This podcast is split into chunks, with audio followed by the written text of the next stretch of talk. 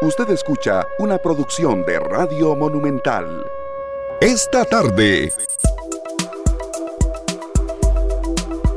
Las 3 con 37 minutos. Bienvenidos. Feliz semana para todos. Feliz y lluviosa semana que se anuncia para estos días de acuerdo con los últimos reportes que hemos estado revisando del Instituto Meteorológico Nacional, fue increíble lo que llovió ayer y así será esta semana. Entonces, a prepararnos, a tener en cuenta todas las previsiones, eh, las informaciones que nos dan acá nuestros compañeros de Noticias Monumental, también todas las eh, distintas plataformas que están a su servicio en redes sociales del Instituto Meteorológico Nacional y bueno, a entrarle de lleno a una semana que se nos viene con mucha noticia, con mucha información, con mucho análisis acá en esta tarde y yo muy contento de abrir los micrófonos. En nombre de mis dos compañeros Sergio Castro, Luzania Víquez, un servidor Esteban Aroni y por supuesto Glenn Montero en la cabina de controles, deseándoles lo mejor y sobre todo encarar con mucho positivismo y bueno, con mucha energía una semana que será complicada en materia vial, en materia de lluvias eh, y bueno, esperamos que el tema de hoy de fondo eh, les ayude a todos ustedes a tomar mejores decisiones, sobre todo en un proceso electoral muy distinto que vamos a vivir y que por cierto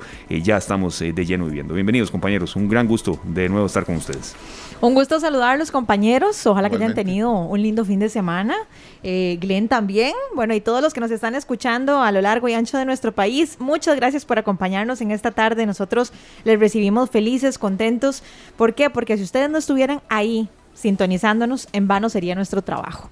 Así que muchas gracias de verdad por preferirnos, porque a las 3 y 30 siempre dicen, bueno, vamos a a poner Monumental o se quedan mejor aún después de Matices con nosotros. Así que bienvenidos y bueno, ojalá que se queden con nosotros y como siempre les digo, ojalá que también participen e interactúen porque sí, ya, ya estamos muy, muy, muy, muy pronto o muy próximos a, escoger al nuevo presidente de la República. Así que tenemos, tenemos mucho que hablar, compañeros, de ese tema. Mucho. Buenas tardes.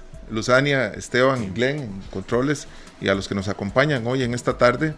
Eh, pues sí, un fin de semana con mucha lluvia, ¿verdad? Y eh, iniciamos la semana igual y como vos decís, tenemos que hacer que valga la pena, ¿verdad? Claro, por supuesto, así es. Completamente de acuerdo. Y empezamos con buena música y Sergio, bueno, si no vos me corregís, vos que sos el experto, pero esa canción yo la he escuchado, o sea, yo siento que de algún lado la he escuchado. Yo la he visto en películas. Es una canción muy popular. ¿de, dónde la estoy escuchando? ¿Dónde la he escuchado? para que ustedes se hagan una, una idea, el, el artista que produce esta canción, falleció ah. hace 104 años. Ah, ¿Verdad? Pero su, música fue redescubierta y se lanzó en el año 1970, un álbum muy importante para, por lo menos a, para los seguidores del jazz, del blues, de la música norteamericana. Este álbum se llama Joshua Rifkin y la canción viene en una película que se llama El, el Golpe, ganadora del Oscar en 1973.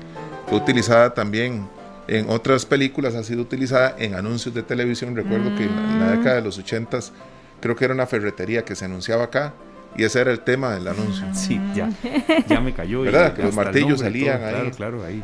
Por San Pedro, Montes de Ocanoa, Exactamente. ya, ya, perfectamente. El, el, entretenedor, o ¿cómo le decimos? El, eh, ¿Cómo se llama? Sí, de entretenimiento, eh, porque se llama de entertainer, sí, como el entretenimiento. Sí entertainment, es entretenimiento. Ese es el que entretiene. O sea, la persona que, se carga de, ajá, el que se pone ahí en la carpa y empieza a ser feo. Exacto. Él este, nace en Estados Unidos, este, hijo de una familia de obreros, el 24 de noviembre de 1868. Fallece en 1917 y deja música que se quedó por ahí. Eran discos muy difíciles de poder reproducir porque el formato era distinto a lo que ya en la década de los 50 se utilizaba. Sí, qué compleja esa parte, ¿verdad? es muy complejo porque esa música se grababa, se quedaban los discos por ahí, algunos, algunos materiales fueron preservados, se guardaron de forma correcta y se mantuvieron con el, el ambiente ideal para que las cintas no sufrieran daños pero eh, esto es muy difícil. Digamos, la música de Carlos Gardel, la que escuchamos en CDs inclusive, es extraída de, discos como esos porque las cintas originales se perdieron. Era muy fácil que se quemaran o, que les entrara humedad. y ahora toda la seguridad que hay. ¿Verdad? Ahora todo es digital. Todo, y puede quedar en la nube, porque si antes era que si la computadora algo le pasaba o que la llave maya no, ahora está en la nube y ahí prevalece por años. ¿Te, ¿Te, acordás de los fonógrafos? Aquellos que tienen una corneta así, se les da cuerda, ¿verdad? sí, ajá. Esa aguja es, más pesada que la aguja de un tocadiscos actual y, y, un poco más, como más grotesca. Entonces no son los mismos aparatos que reproducen los discos, hay que cambiar las agujas y demás para poder oír un disco de estos. Pero al redescubrir esta música, se empiezan a atar un montón de cabos que tienen que ver con el jazz, con el blues en los Estados Unidos. Y a este gran músico se le otorga incluso un, premio, un Pulitzer. Imagínense, ¿verdad? Un Pulitzer es, ¿verdad? El Pulitzer, sí. ¿Sí? El premio Pulitzer. A Honoren, a Honoren, perdón, eh, póstumo.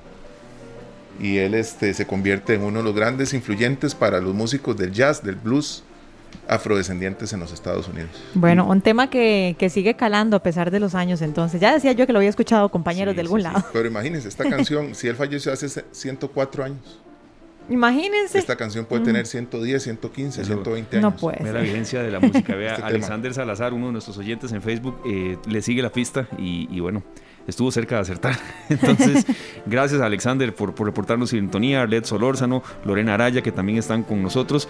Y bueno, eh, sí, es parte del, menú musical con que también en todas las eh, ediciones de esta tarde, eh, bueno, nuestro compañero Sergio también nos ayuda a interpretar y también a tener distintos matices. El de hoy será así, en materia instrumental, y algunos acoplan muy bien a la tarde tan lluviosa que estamos, que estamos experimentando. Antes de entrar de lleno con nuestro primer invitado, agradeciéndole mucho que esté con nosotros, Vean ustedes, compañeros, como a veces tocamos temas de fondo que mm, sinceramente uno dice, bueno, mm, pudo estar mejor, pudo haber sido un poco más profunda la entrevista o de más actualidad. Y la semana anterior, creo, no voy a decir que la pegamos, ¿no? O sea, era de mucha actualidad, pero me recordó muchísimo lo que pasó este fin de semana. Demasiados accidentes de tránsito, de nuevo con muertes incluidas. Y estuve eh, sosteniendo algunos mensajes, algunas conversaciones vía mensaje con don Oscar Araya, el director de capacitación de la, de la Policía de Tránsito, y me decía él, Estuve muy duro, Esteban, porque él decía que, que, a veces hacemos demasiada imprudencia al volante, pero me lo dijo en medio de, eh, tanto accidente que se dio este fin de semana. Entonces, eh, vamos a dejar el tema por un tiempo, ¿verdad? Pero, pero sí nos pidió él volver porque hay mucho trabajo en las carreteras, mucho accidente y mucha imprudencia, ¿verdad? Hay que tomar las previsiones del caso, más ahora compañeros con el tema de la lluvia. Yo el fin de semana fui a pasar a, una cabaña con mi familia y cuando regresamos era una lluvia, bueno, de como ha estado lloviendo todo este fin de semana, ¿verdad? Pero era terrible. A lo que quería llegar es que como era en una zona un poquitito alejada de la demarcación de la calle, me, acordé muchísimo de don Oscar porque la demarcación de la, en la calle no era buena, habían alcantarillas también que se rebalsaron, ¿verdad? Probablemente estaban taqueadas, algo pasó.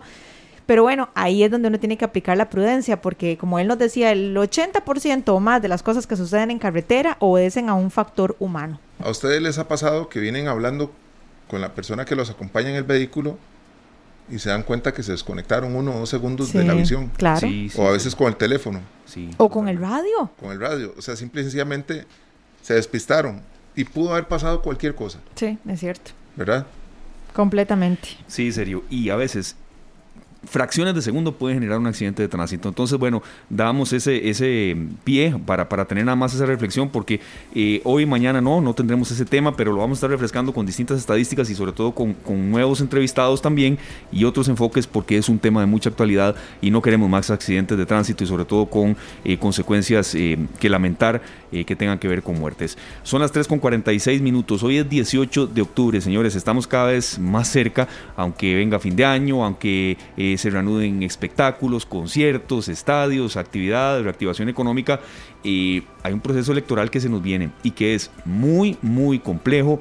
Eh, de muchísima trascendencia y sobre todo con muchísimos enfoques que aquí, precisamente hoy, arrancando una sección nueva en esta tarde, con el compromiso que tenemos con todos ustedes de reinventarnos también, eh, no podemos dejar de lado, que es, don Glenn, el proceso electoral que se nos viene. Costa Rica escoge presidente. Yo quería pedirle al futuro presidente en estas nuevas elecciones que por favor generen más empleo para ver si salimos con Costa Rica adelante. Esta tarde analiza un proceso histórico.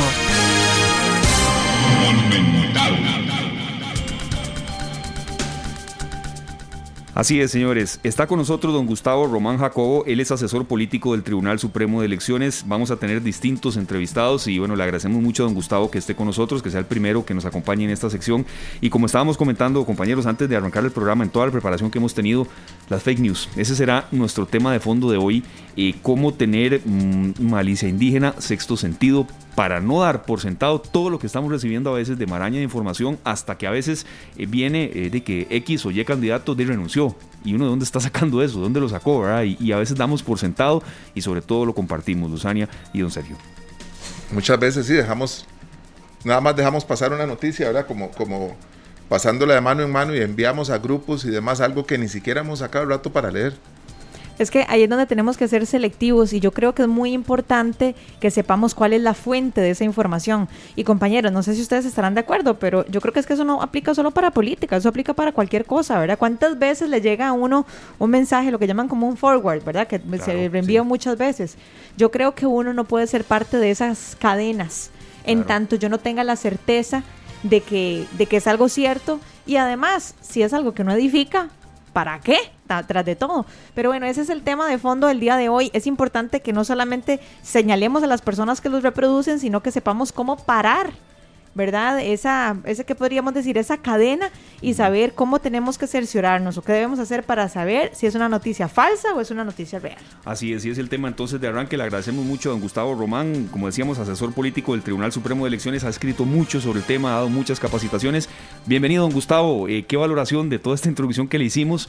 Hay preocupación, sabemos, en el Tribunal Supremo de Elecciones de las crecientes fake news y sobre todo en este proceso electoral tan complejo que se nos avecina. Bienvenido, muy buenas tardes, don Gustavo. Muy buenas tardes. Qué, qué bonito poder inaugurar esta, esta sección.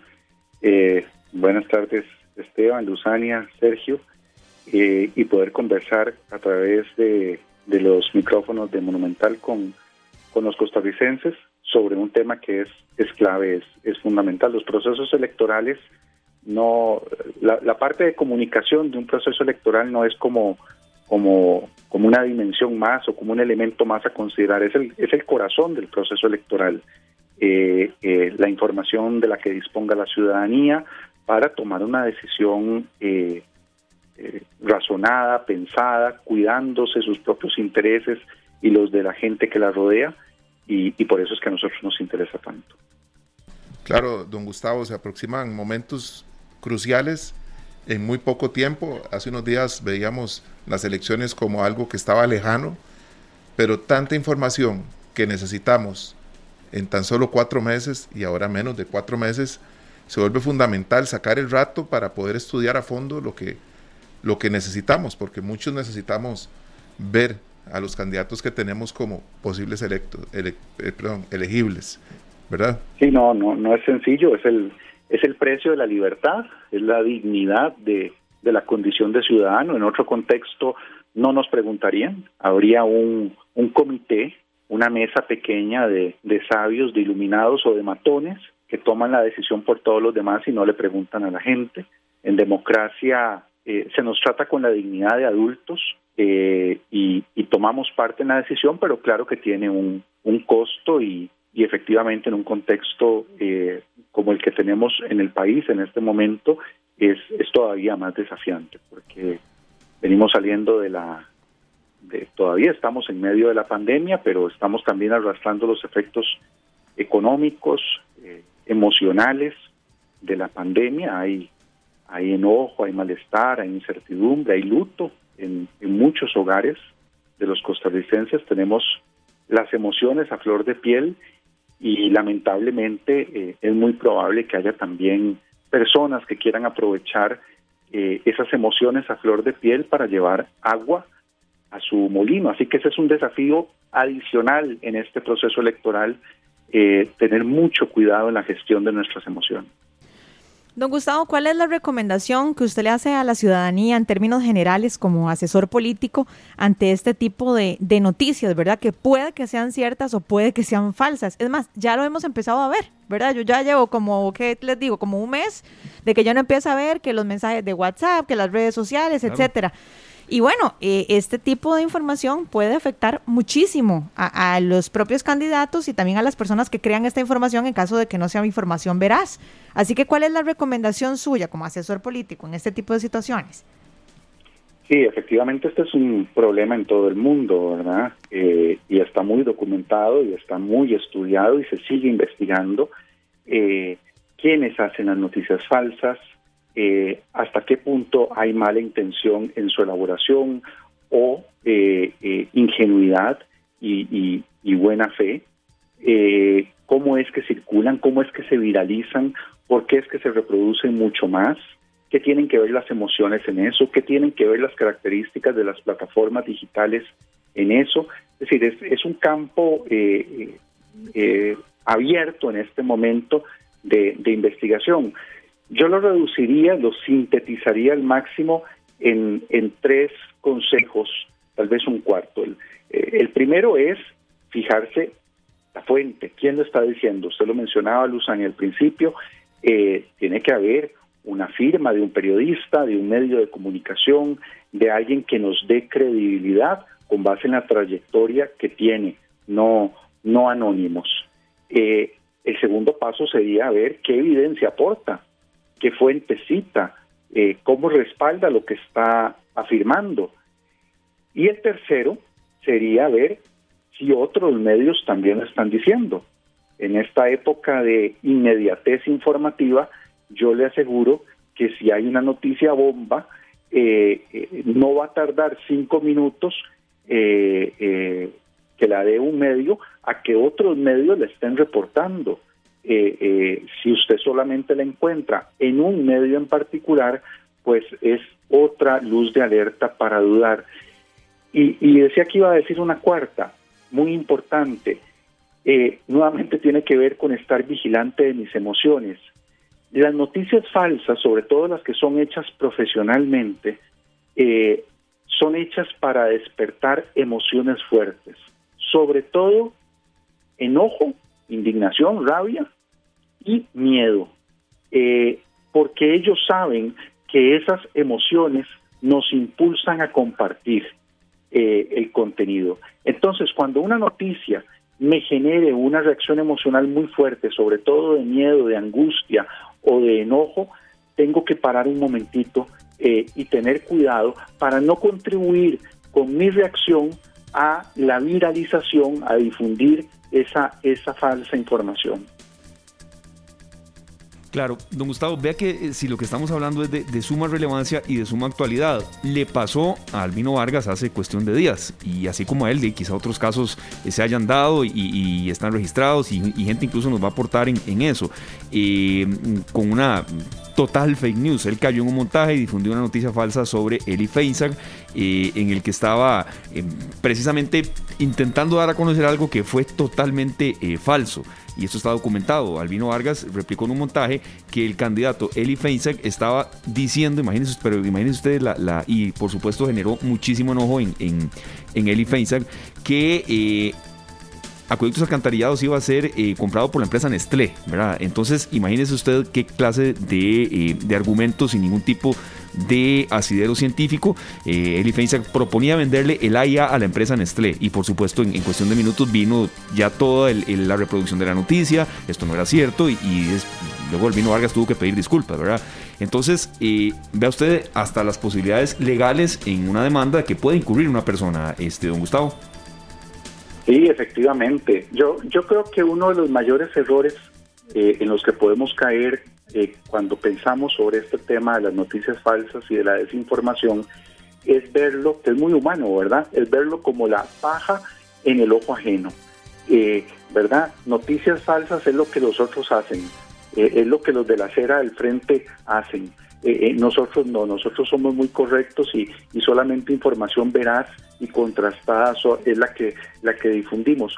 No es así, no es así porque, repito, aunque hay personas que industrialmente y profesionalmente están elaborando estrategias de desinformación, también en la gestación de una noticia falsa o en la gestación de una ola de desinformación, intervenimos muchísimas personas que no lo hacemos de mala fe, que lo hacemos simplemente porque atamos cabos, la famosa expresión de atar cabos, es decir, eh, relacionamos la información que tenemos y con esa relación que hacemos cubrimos los vacíos de información que tenemos.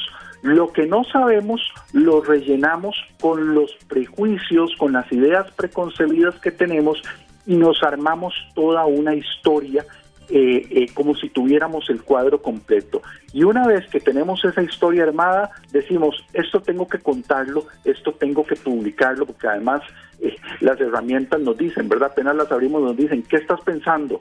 No, no, hay veces que hay veces que antes de decir lo que uno está pensando, hay que pensarlo dos, tres o cuatro veces o conversarlo con otras personas antes de publicarlo. Pero, pero lo que quiero decir es que no siempre media mala fe y es importante que lo tengamos presente para ser conscientes de que todos y cada uno de nosotros puede contribuir a la desinformación. Don Gustavo, ¿cuánto daño se le hace a una persona con una noticia de estas? Aunque no exista mala fe, aunque haya sido, ¿verdad? Que uno compartió un mensaje X, ¿cuánto cuesta revertir el daño que se le hace a una figura pública ante una noticia como estas? No, es muchísimo. Es que depende de lo que se trate. Es decir, por noticias falsas han muerto personas. Hay personas que han sufrido linchamientos en varios países porque se les ha atribuido la comisión de un delito. Eh, por noticias falsas hay personas que se han quitado la vida a sí mismas. Por noticias falsas hay personas que han perdido eh, eh, el trabajo.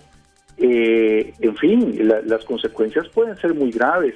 Además está demostrado que el esfuerzo cognitivo que tiene que hacer una persona en su mente, en su cerebro, para engañar a otra, para que la otra persona se crea una noticia falsa, es muchísimo más bajo que el esfuerzo que habría que hacer después para demostrar que la noticia era falsa. Es decir, eh, aquí, aquí aplica aquella frase de que el que golpea primero golpea dos veces.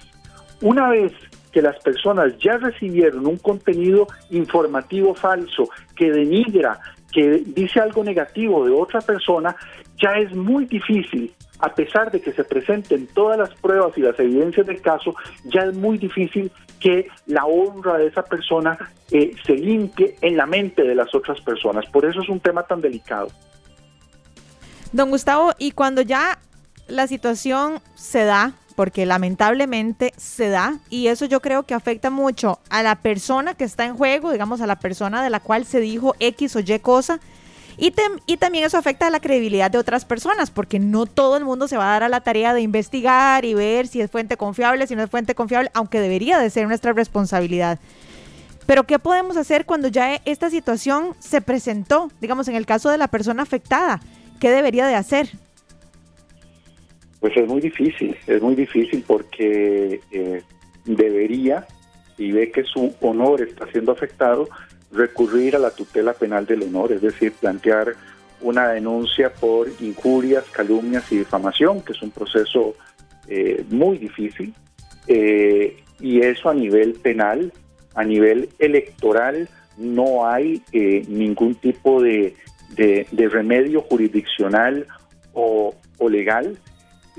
Así que nuevamente estamos ante un precio que pagamos por una libertad. ¿Cuál es esa libertad? La libertad de, expresión. Eh, pero es una libertad que para que su ejercicio no lastime a otras personas y no dañe el tejido social, es una libertad que como todas hay que ejercerla con responsabilidad, eh, con prudencia, con mesura. Más ahora que tenemos una capacidad como nunca en la historia la tuvimos para difundir y publicar lo que pensamos.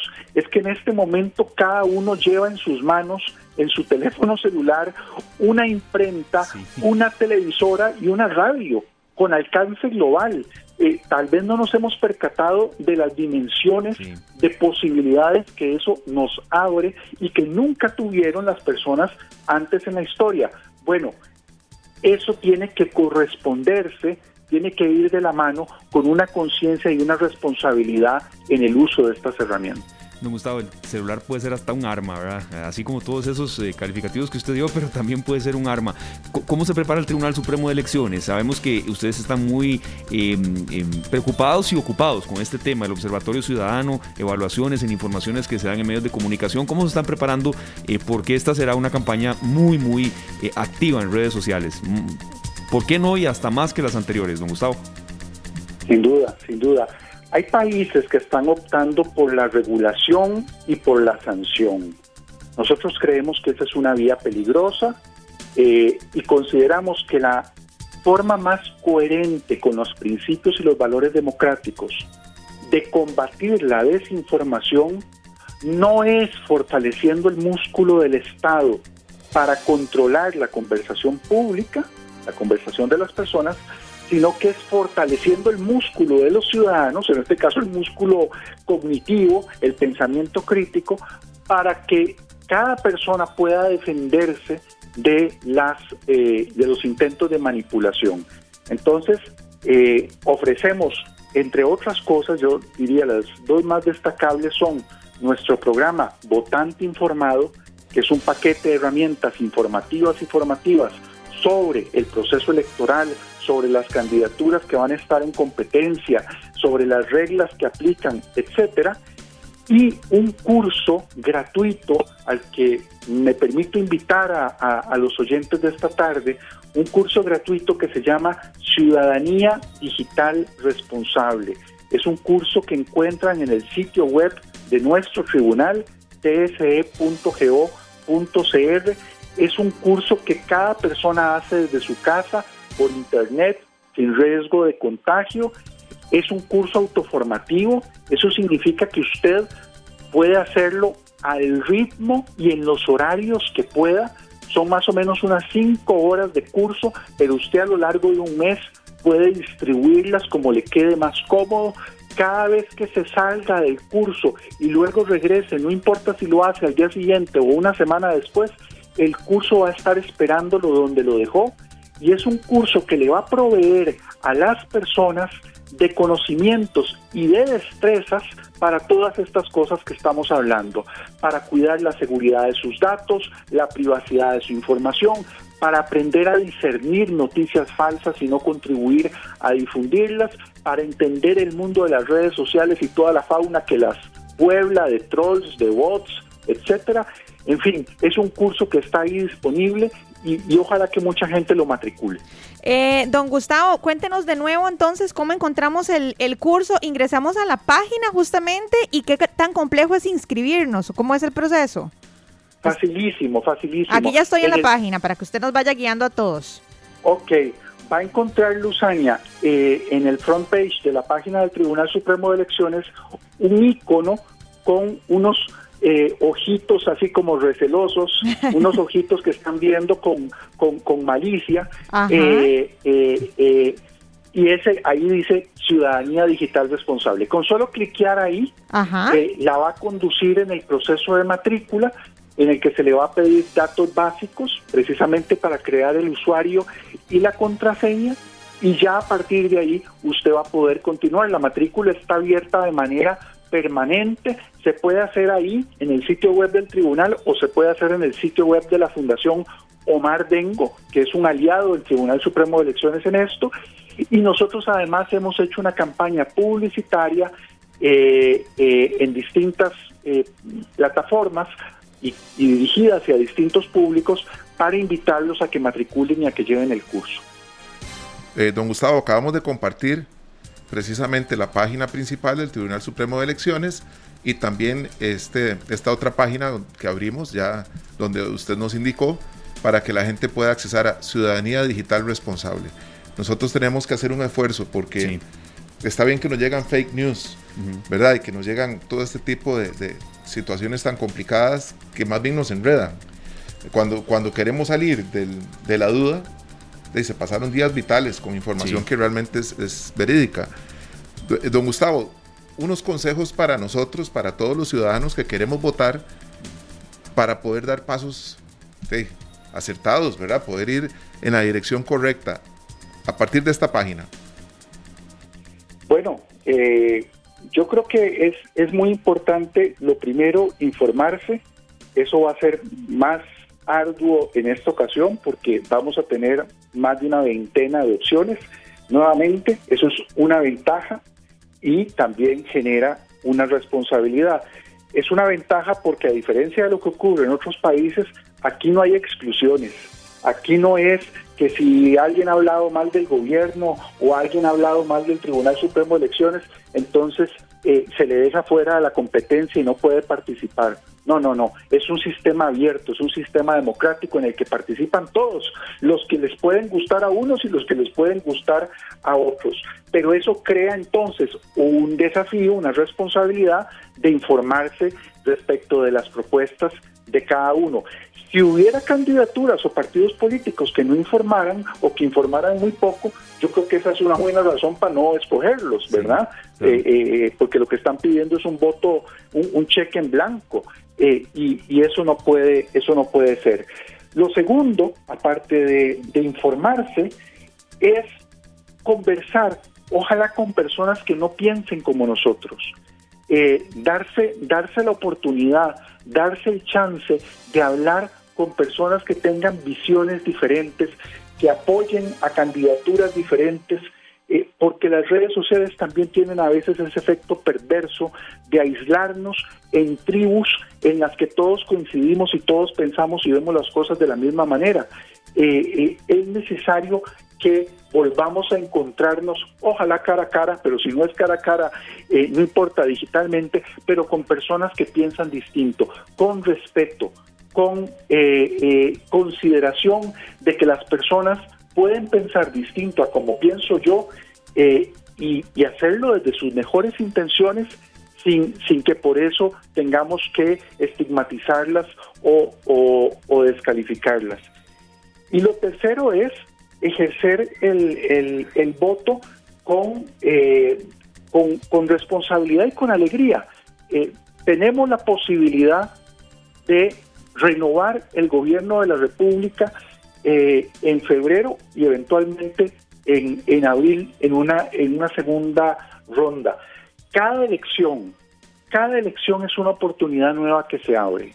Eh, y en democracia esa, esa llave para abrir nuevas oportunidades está en las manos de nosotros como ciudadanos.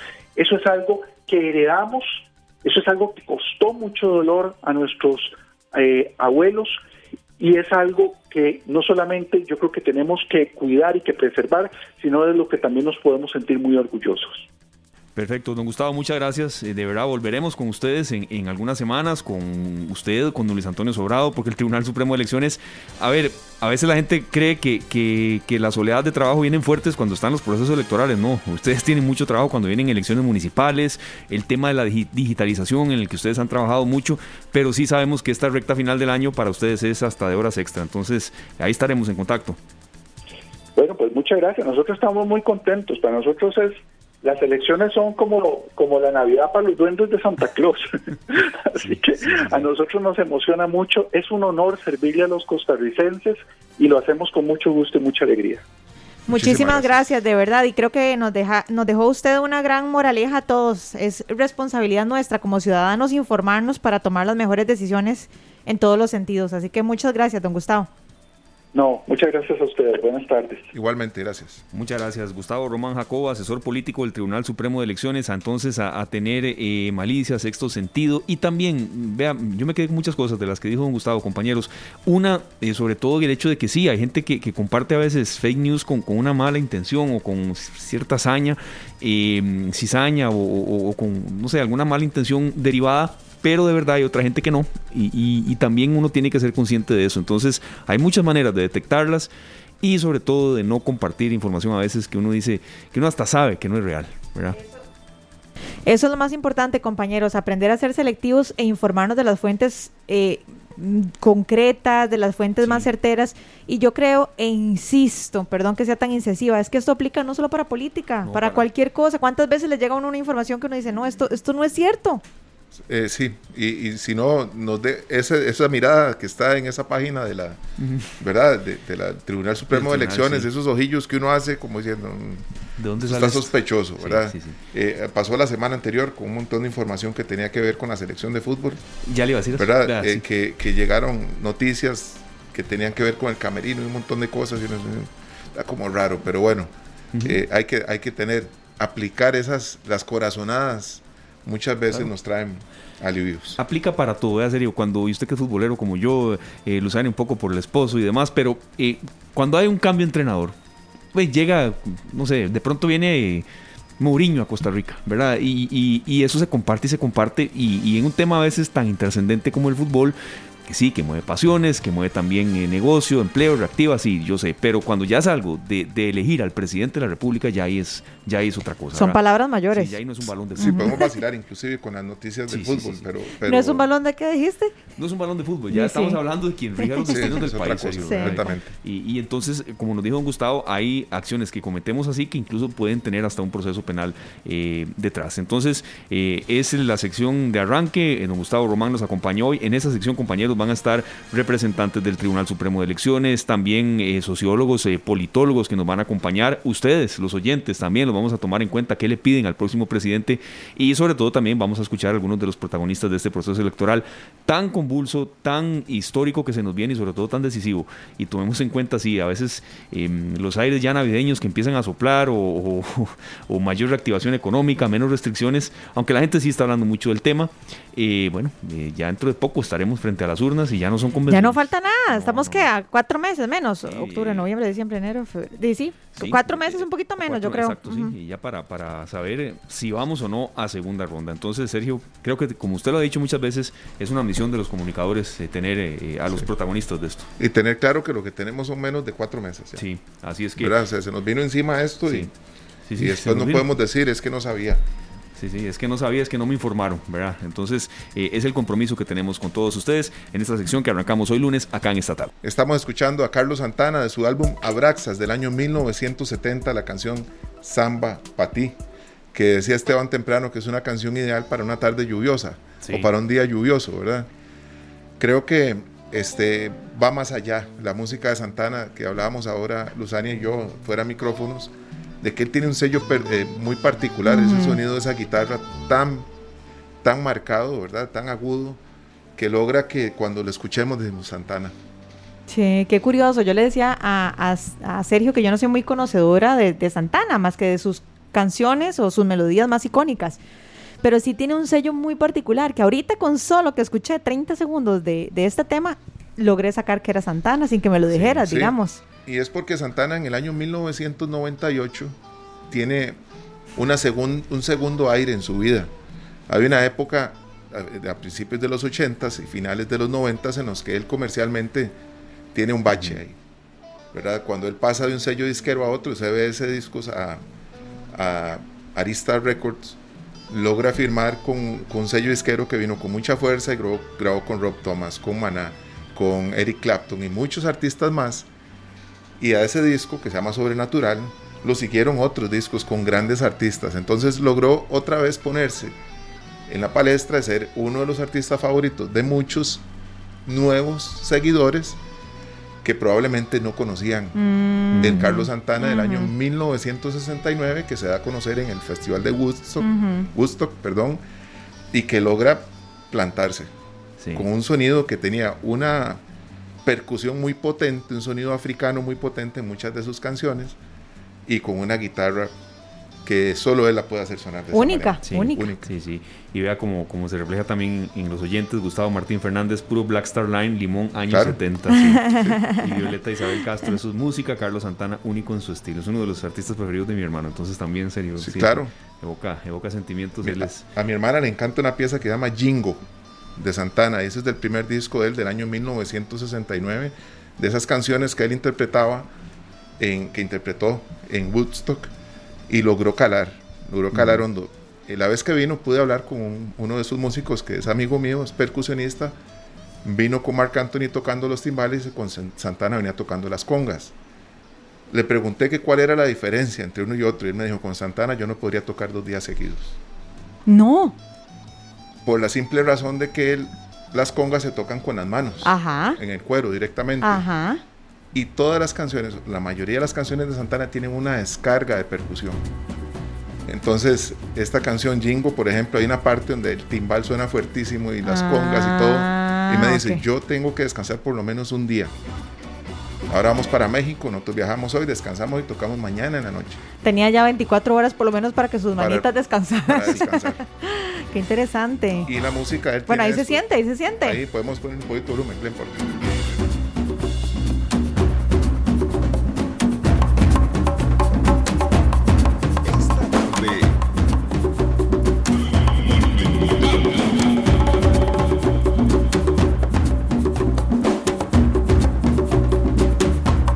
Carlos Santana se puso en la música del mundo y pues a muchos nos encanta. Sí, a muchísimos. Estoy seguro que son pocos a los que no les agrada toda esta melodía. Gracias a Sergio y bueno, eh, invitados también para la canción de cierre, que es otro, otro clásico instrumental. Son las 4.26, el lunes arrancó con mucha información, será una semana muy cargada de noticias. Hoy tenemos eh, la tercera emisión después de Pelando el Ojo, 7 en punto en la hora habitual, y le damos eh, la más cordial bienvenida y le deseamos una feliz semana también a Juan Enrique Soto y a todos los integrantes de Noticias Monumental. Y adelante, Juan Enrique, ¿en qué informaciones están trabajando? Sabemos que hay variedad de noticias en muchos aspectos. Bienvenido y muy buenas tardes. ¿Qué tal Esteban? El saludo para usted, a Sergio y a Luzania y a quienes sintonizan a esta hora, esta tarde. Así es, bueno, ustedes están con mucho sabor allá abajo. Ah, para que vea, esperamos que usted no nos venga a hablar de algún aumento de gasolina o algo así, porque si no le ponemos ahí una música medio tristona de fondo. Yo me los imaginé con esos, esos trajes así brasileños a los tres. Claro. Eh, bailando en cabina. ojalá y sea de rebaja de marchamos, no sé. Ay, ojalá, pero todavía no, compañeros. Esa discusión al parecer va a estar hasta mañana. Los diputados van a aprobar una moción para mañana eh, realizar la discusión de rebaja al marchamo y que sea una discusión que se extienda hasta que se vote el proyecto de ley, por lo menos en horas de la mañana vamos a estar muy atentos. En lo que sí estamos trabajando para nuestra tercera emisión de noticias es que las cámaras empresariales eh, han estado poniendo en duda la utilización del certificado de vacunación para eh, poder ingresar a comercios, a establecimientos. Recordemos que es a partir del primero de diciembre que si usted o yo tenemos que ingresar a, un bar, a un gimnasio, a un comercio, a un establecimiento comercial, vamos a tener que presentar el código QR del certificado de vacunación. La Cámara Nacional de Turismo, Canatura, ha pedido al gobierno posponer la entrada en vigencia de esto hasta que la mayor parte de la población esté vacunada contra el COVID-19. También la Cámara de Comercio de Costa Rica dice que apoya eh, solicitar el certificado, pero una vez que todos los costarricenses tengamos las dos dosis contra el COVID-19, lo que están haciendo las cámaras es condicionando o diciéndole al gobierno, bueno, sí, podemos usar este código QR que se va a implementar, pero lo podemos hacer cuando ya se haya eh, avanzado, por lo menos en materia de vacunación, es lo que han dicho las cámaras empresariales. Vamos a escuchar qué dice don Rubén Acón de la Cámara Nacional de Turismo. Esta tarde. La Cámara Nacional de Turismo considera que la mejor manera de combatir el COVID-19 es acelerando la vacunación. Cuando logremos un alto porcentaje, será el momento adecuado para implementar medidas como la exigencia de contar con el cuadro completo de vacunación para ingresar a nuestro país o a los locales comerciales. Por lo que respetuosa pero vehementemente solicitamos a nuestras autoridades de salud posponer la entrada en vigencia de estas medidas hasta después de la temporada alta. Abogamos por un equilibrio, un balance entre la salud y la economía. Bien, escuchábamos compañeros esta información y justamente eh, las autoridades en los primeros tres días, eh, porque el Ministerio de Salud dijo, bueno, las personas que vayan a, requerir el certificado de vacunación, que al final del de día seremos todos los vacunados, tienen que enviar un correo haciendo la solicitud, desde el correo les devuelve el certificado de vacunación con el código QR. En los primeros tres días ese correo recibió más de 88 mil solicitudes, situación que hizo que se superara la demanda que se tenía establecida y como suele pasar en este país, se saturó el sistema. Entonces, eh, se están presentando problemas, ¿verdad?, para las personas que están solicitando el certificado de vacunación. Entre, otros, entre otras informaciones, compañeros, a nivel internacional, hoy nos pusieron de número uno en una lista, pero no es la lista que todos quisiéramos. Estamos como el país con mayor pobreza relativa de la Organización para la Cooperación y el Desarrollo Económicos, OCDE. Costa Rica es el país con mayor pobreza relativa. Si usted se pregunta, ¿y qué es la pobreza relativa? Porque no le podemos decir solamente pobreza. Bueno, la pobreza relativa son las personas que viven, sola, que sus ingresos les alcanza solamente para comprar la canasta básica o menos, es decir, no, no van más allá. Costa Rica refleja un 20.5% de la población en esa situación, es decir, un millón de personas en Costa Rica están en pobreza relativa, siendo el país Costa Rica con el mayor nivel de la OCDE, superando incluso a Estados Unidos, que es el número dos, e Israel, que se ubica entre los primeros lugares. El último es Islandia, eh, que casi que no tiene pobreza relativa, es un 4% de su, de su población. Eh, Vamos a escuchar al economista Daniel Suchar, quien dijo que estos resultados reflejan que los programas sociales que Costa Rica ahorita ha estado implementando para erradicar la pobreza pues no han funcionado. Esta tarde. Los números que ha dado la OCDE hoy sobre pobreza deja a Costa Rica muy mal parada, teniendo un primer lugar nada apetecible y por supuesto es una, eh, una posición que nadie quisiera tener. Prácticamente 10 puntos nos separan del promedio de la OCDE y esto evidencia que todos los planes sociales que se están llevando a cabo no están logrando reducir la pobreza en Costa Rica. También recordemos que existe todavía una gran tarea por hacer en los rubros de la economía que generan mayor puestos de trabajo tipo la agricultura, construcción, manufactura y por supuesto en comercio, que hace y va a hacer que esa pobreza disminuya hasta que la gente tenga mejores ingresos y lamentablemente Costa Rica hoy tiene esta posición que podría mejorarla si solo si existe la voluntad política para hacerlo. Bien, compañeros, es la información en la que estamos trabajando para nuestra tercera emisión de noticias, que hoy sí es a las 7 de la noche. Los estaremos esperando y esperamos eh, que nos acompañen en esta emisión de noticias. Tenemos más informaciones. La CDC de los Estados Unidos ha dicho que los costarricenses que tengan una mezcla de vacunas Pfizer, AstraZeneca, vamos a poder ingresar a ese país. Antes no, no se tenía la posibilidad, pero bueno, los CDC de Estados Unidos han dado el aval. Esta y otras informaciones, como ya lo decía anteriormente, a las 7 de la noche. Siguen ustedes con más de esta tarde. Perfecto, Juan Enrique, muchas gracias a usted y a todos los compañeros de Noticias Monumental, enterados entonces todas estas informaciones que él nos citaba y más a las 7 en punto será la tercera edición de Noticias Monumental y bueno, las personas que consultan y, esperan en esa rebaja del marchamo será mañana, ya cuando entre más eh, en detalle toda la discusión en el seno de la Asamblea Legislativa y esperemos que haya por lo menos un respiro en ese aspecto económico que, muchos lo necesitan, ¿verdad? Necesitamos. Bueno, pendientes todos, a partir de las 7 de la noche toda la información detallada y bueno, esperamos que hayan buenas noticias también en medio de todo, compañeros. Gracias, Juan Enrique. Muchísimas gracias, Juan Enrique Soto. 4 y 33, nos vamos a la pausa y eh, enseguida venimos eh, con más acá en esta tarde. Vamos a tener una breve entrevista con representantes del Instituto Meteorológico Nacional. ¿Por qué? Porque está entrando la recta ya más fuerte en materia de lluvias. Em, creo que todos lo experimentamos este fin de semana. Ha sido un fin de semana en el que o hemos estado prácticamente en casa o si hemos tenido que salir, ha sido con todas las medidas de precaución. Y también lo que queremos es eh, saber, eh, a ver, y en esto aceptamos cuando hay críticas, cuando se hace una entrevista y bueno, octubre es el mes más lluvioso del año, es hasta lógico, pero sí hacer preguntas distintas, ¿verdad? ¿En qué zona lloverá más? Eh, ¿Se espera realmente un, marcado incremento? Y creo que todo mundo, cuando hablamos de esos temas, los necesita saber, ¿verdad? Son informaciones de mucha utilidad. por supuesto que sí, compañeros, y es que aquí el tema no es solamente el impacto de la lluvia eh, en, el, en el suelo directamente del vecino, del barrio donde vivimos, sino también todos los deslizamientos que se han presentado, ¿verdad? Eso está afectando a muchas comunidades a lo largo y ancho del país, entonces solidaridad ante todo, por eso es un tema que no podemos dejar de lado. Así es, y le agradecemos que esté allá en línea con nosotros, Juan Diego Naranjo, especialista del Instituto Meteorológico Nacional. Juan Diego, muchísimas gracias por estar con nosotros. Ayer llovió mm, eh, y hay unos datos que ustedes tienen en cuanto a litros por metro cuadrado muy, muy altos, pero altísimos. Entonces queremos tener una pequeña eh, estadística de lo que sucedió ayer y también proyección para el resto del mes de octubre. Eh, ¿Qué tan fuerte será esta, mm, diríamos ya, recta tan, tan primordial en cuanto a la estación lluviosa que a todos nos está afectando. Bienvenido, Juan Diego. Muchísimas gracias por su compañía.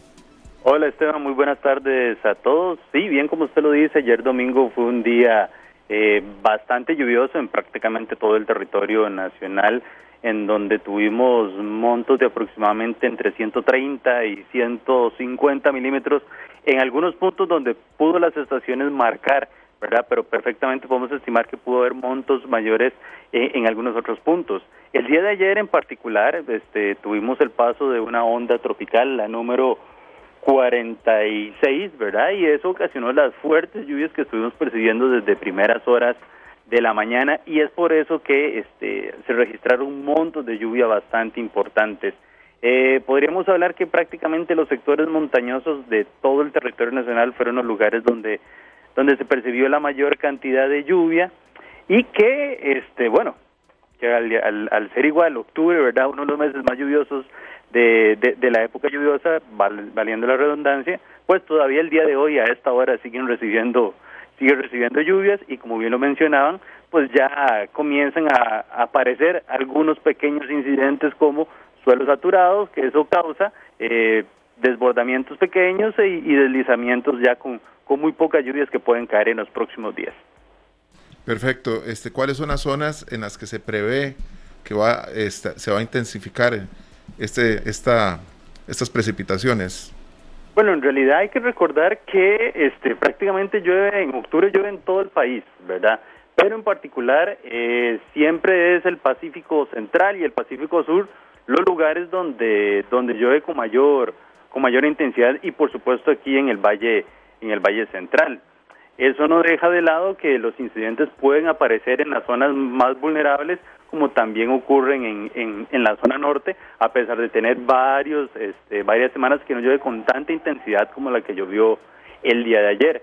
Así que básicamente aquellos lugares donde percibieron lluvias muy fuertes el día de ayer son zonas bastante susceptibles para que cualquier incidente que pueda aparecer en los próximos en los próximos días siempre por las lluvias usuales de la de la estación lluviosa, que normalmente ocurre durante las tardes y primeras horas de la noche, pues puedan presentarse algo. Ahora, hay zonas bastante, bastante puntuales que siempre tenemos muy monitoreados, como por ejemplo el cantón de Desamparados, que es una zona bastante vulnerable.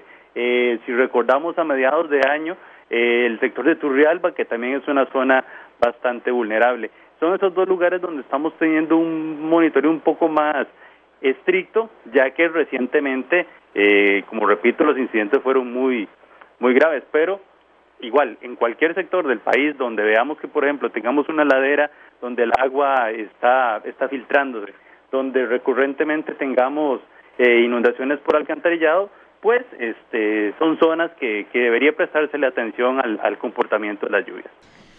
Em, también quisiéramos hacerle una pregunta, Juan Diego. ¿Cómo determinan ustedes brevemente, porque sabemos que esto es un tema bastante complejo, pero yo creo que es algo que todos deberíamos de, de conocer? ¿Cómo determinamos si es una, una onda tropical, si es una tormenta, si ya pues, pasó un huracán en Costa Rica? Bueno, bendito sea Dios por el lugar o la zona donde vivimos. Eh, tal vez no, no, no, presentamos las mismas situaciones o no podemos vivir las mismas situaciones que vive Estados Unidos, por ejemplo. Pero ¿cómo aprendemos a diferenciar o de qué depende que pase de un tipo de, de, de onda a otra? ¿De qué depende esta situación? Bueno, ahí ya estamos hablando de varios fenómenos y todo tiene que ver, eso sí, con eh, el monitoreo que hacemos aquí en el Instituto Meteorológico Nacional. Por ejemplo, las ondas tropicales, ellas nacen en África y tardan aproximadamente entre 7 y 10 días en, llegar al país. ¿Siempre nacen en África? Siempre nacen en África. Las ondas tropicales siempre nacen en África y tardan aproximadamente entre 7 y 10 días en llegar al territorio nacional.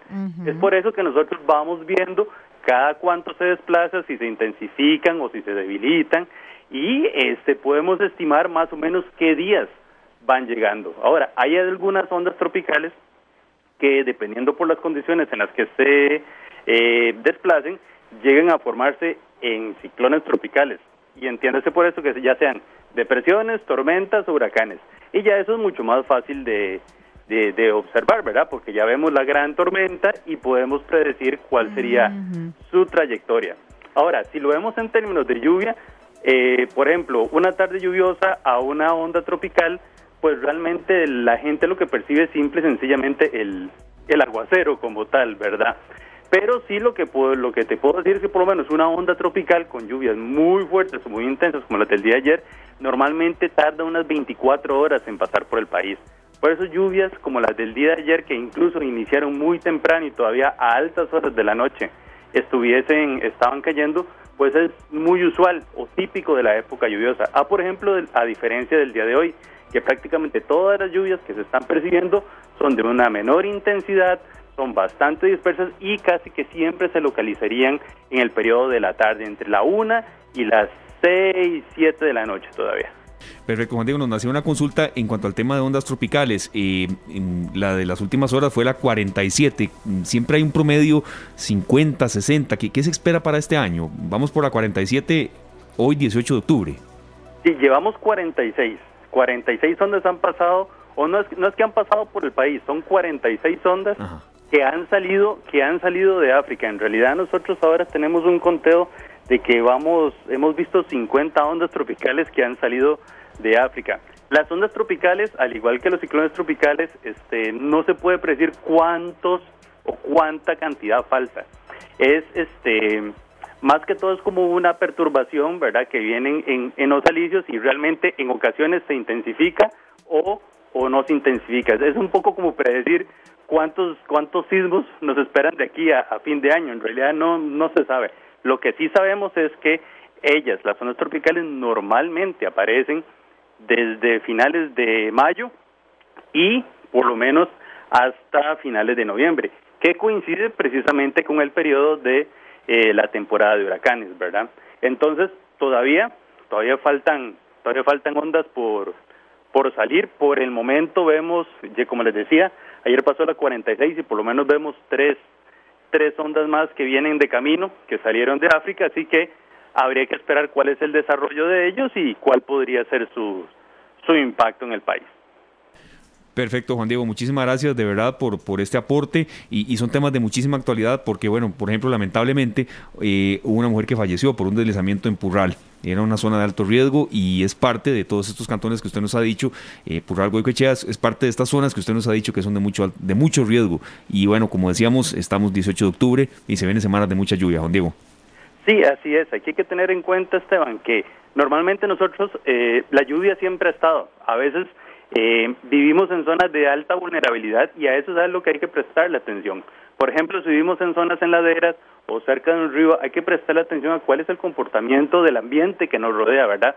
Para ver si realmente esas precipitaciones, independientemente de la intensidad, pudiesen generar algún incidente que nos afecta a nosotros o no. Así que básicamente estar, estar atentos a, cuál es el comportamiento de las lluvias y poder, ojalá, tomar algún tipo de medidas que puedan prevenir algún incidente que nos dañe a todos.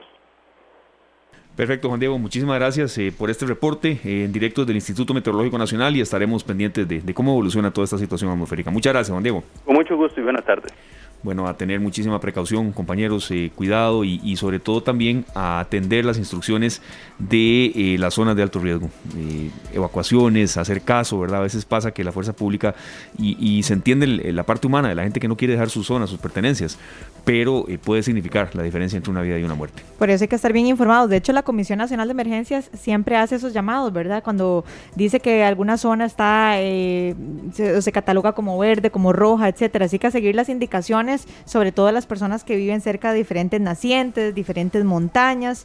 Pero vean qué interesante, qué, qué, bien que todos los días aprendemos cosas nuevas. Probablemente muchos de ustedes lo sabían. Yo les confieso que yo escuchaba hablar de que la onda tropical 40 y resto, que la 50, que la 60, que yo decía, pero ¿y cuántas? ¿Verá igual o cómo, cómo es la cosa? Pero vean ustedes, siempre se originan en África y tardan de 7 a 10 días, aquí lo, lo anoté, en llegar a nuestro país. Sí, sí, la duración va entre 12 y 24 horas y eso incrementa la, cantidad de lluvias que podamos experimentar. Y insistimos también en ese tema serio de, la precaución al volante cuando se vienen esos aguaceros, que a veces es mejor quedarse un rato en el trabajo. Es mejor esperar. Sí. Es mejor esperar y, también andar preparados, porque nos agarra la lluvia en cualquier momento. Sí. Totalmente serio. Yo hago eso a veces, de verdad. Bueno, usted ha visto serio. Cuando vienen esos aguaceros que la rotonda no se mueve nada, ¿verdad? No se mueve, no se mueve más que el agua, de quedarse un ratito. Sí, que queda. Perfecto. Compañeros, ¿qué les parece si vamos al corte con un tema que es un icono de, los temas eh, eh, instrumentales, que es el soundtrack de una película del año 1963, que no la voy a presentar, solo voy a hablar de su del, que la produjo. Qué misterioso, qué misterioso. Henry Mancini, que es un señor nacido en Ohio, Estados Unidos, allá en 1924, y fallece a los 70 años, pero donde dejó una canción o un tema que a todos nos trae muy buenos recuerdos, o por lo menos es difícil que alguien diga que no la conoce. Ya regresamos. Las 4.51, nos vamos. Muchas gracias a todos, de verdad, por haber estado con nosotros en este arranque de semana que eh, venimos con muchos bríos y sobre todo con mucha preparación y también atendiendo temas de mucha actualidad y relevancia nacional e internacional. Mañana 19 de octubre es el, Día Internacional de la Lucha contra el Cáncer de Mama y bueno, sabemos eh, que es un tema no solamente de muchísima actualidad, sino que cobra muchas vidas. En Costa Rica cerca de 360 eh, mujeres mueren por esta causa anualmente y bueno, que lo diga Luzania Sergio, que de verdad eh, está mm, con nosotros por obra y gracia de Dios y también de su empeño. Muchas gracias, compañeros. Bueno, y por la gracia de Dios es que estoy aquí vivita y coleando un ratito más. Pero bueno, es un tema que no podemos dejar de lado. Gracias a Dios, la sobrevida en nuestro país, en Costa Rica, es de un 87%. Eh, con respecto a otros países eh, desarrollados, estamos súper recontra bien, casi que mejor. Pero mañana sí, hemos preparado un especial, un programa muy lindo para todos ustedes. Ojalá que nos puedan acompañar porque vamos a tener de todo un poco. Vamos a conversar eh, con una sobreviviente, pero que además es presidenta de una fundación. Vamos a conversar con una sobreviviente para que nos hable desde el punto de vista humano, como paciente, que es tener eh, el cáncer y cómo sobrellevarlo, cómo salir adelante. Pero muy importante, una doctora que es una oncóloga médica, para que nos diga qué es el cáncer, por qué se hace, cuándo tengo que salir corriendo, cuándo eh, no tengo que salir corriendo, etcétera. Así que todo eso lo vamos a abordar mañana a partir de las 3 y 30 para que ustedes nos acompañen. Bueno, va a ser un día muy importante para acompañar a, toda, a tanta gente que tiene que celebrar la vida y también cuidarse muchísimo. Así es. Así es, mañana vamos de 3 y 30 a 5. Tendremos el horario habitual. Es el miércoles cuando vamos desde las 6 eh, de la tarde y hasta las 7, pero mañana tendremos el horario habitual para que ustedes nos acompañen en este especial de muchísimo sentimiento humano. Usted nos dice con qué nos vamos, don Sergio. Nos vamos con otro jazz. Bueno, hoy ha sido un día diferente con la música. Él se llama Shock Magnoni. Esta canción se llama Feel So Good de 1977. Feliz tarde, gracias. Que la pasen bien, bendiciones. Este programa fue una producción de Radio Monumental.